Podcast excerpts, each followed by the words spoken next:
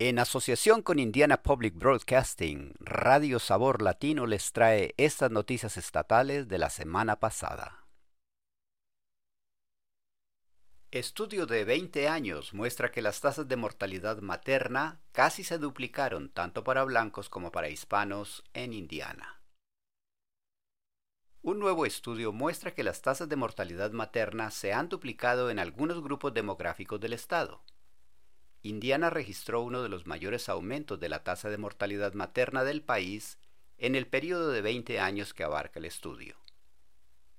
El estudio de la Universidad de Washington contiene datos de personas embarazadas entre 1999 y 2019 que murieron durante el embarazo o hasta un año después. En Indiana, las tasas de mortalidad materna para las mujeres blancas aumentaron en más del 150% durante este periodo de tiempo. Las tasas de mortalidad materna para las mujeres hispanas aumentaron en un 105%.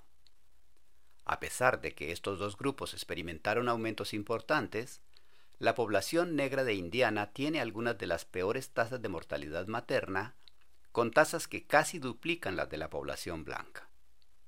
Indiana registró uno de los mayores aumentos de la tasa de mortalidad materna del estudio, similar al de estados como Georgia o Tennessee.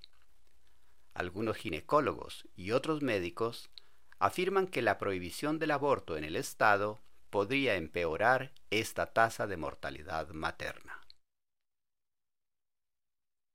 El Departamento de Salud de Indiana y organizaciones locales lanzan una campaña para promover clínicas de vacunación.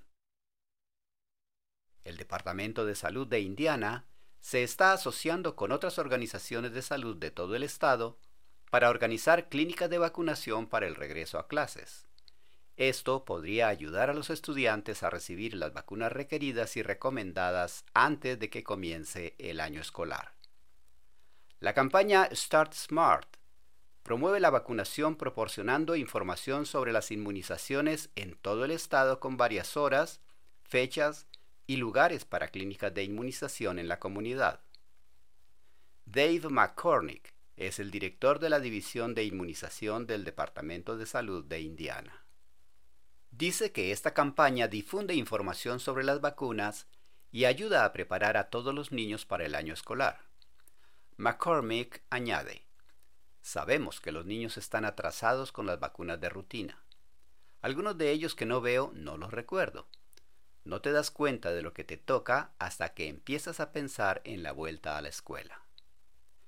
El Departamento de Salud de Indiana también envía cartas a los padres de los niños que todavía necesitan vacunas obligatorias antes del año escolar. McCormick dice que el año pasado el 49% de los estudiantes que recibieron una carta se vacunaron con un proveedor o a través de estas clínicas. Para encontrar fechas y horarios cerca de usted, visite in.gov health y busque Start Smart.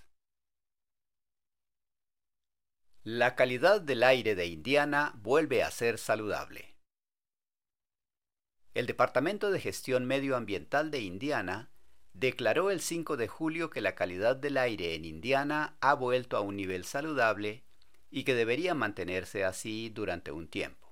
Por lo tanto, ya no se recomienda que los habitantes de Indiana limiten su tiempo al aire libre debido al humo de los incendios forestales de Canadá. Mark Derf, de la Oficina de Calidad del Aire del Departamento de Gestión Medioambiental de Indiana, dice, ese flujo de aire lo está empujando más hacia el noreste, lejos de Indiana. Así que por el momento nuestros patrones de aire son tales que estamos en mejor forma. Derf dice que es posible que los vientos cambien de nuevo y el humo de los incendios forestales podría volver a Indiana.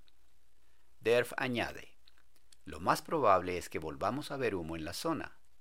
Es difícil decir cuándo, pero a medida que cambien los patrones climáticos, es posible que veamos ese regreso.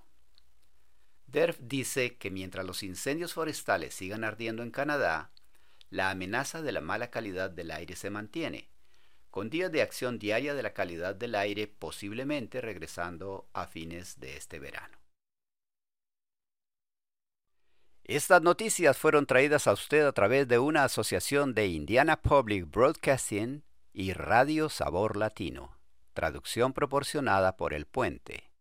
Volveremos la próxima semana con más noticias.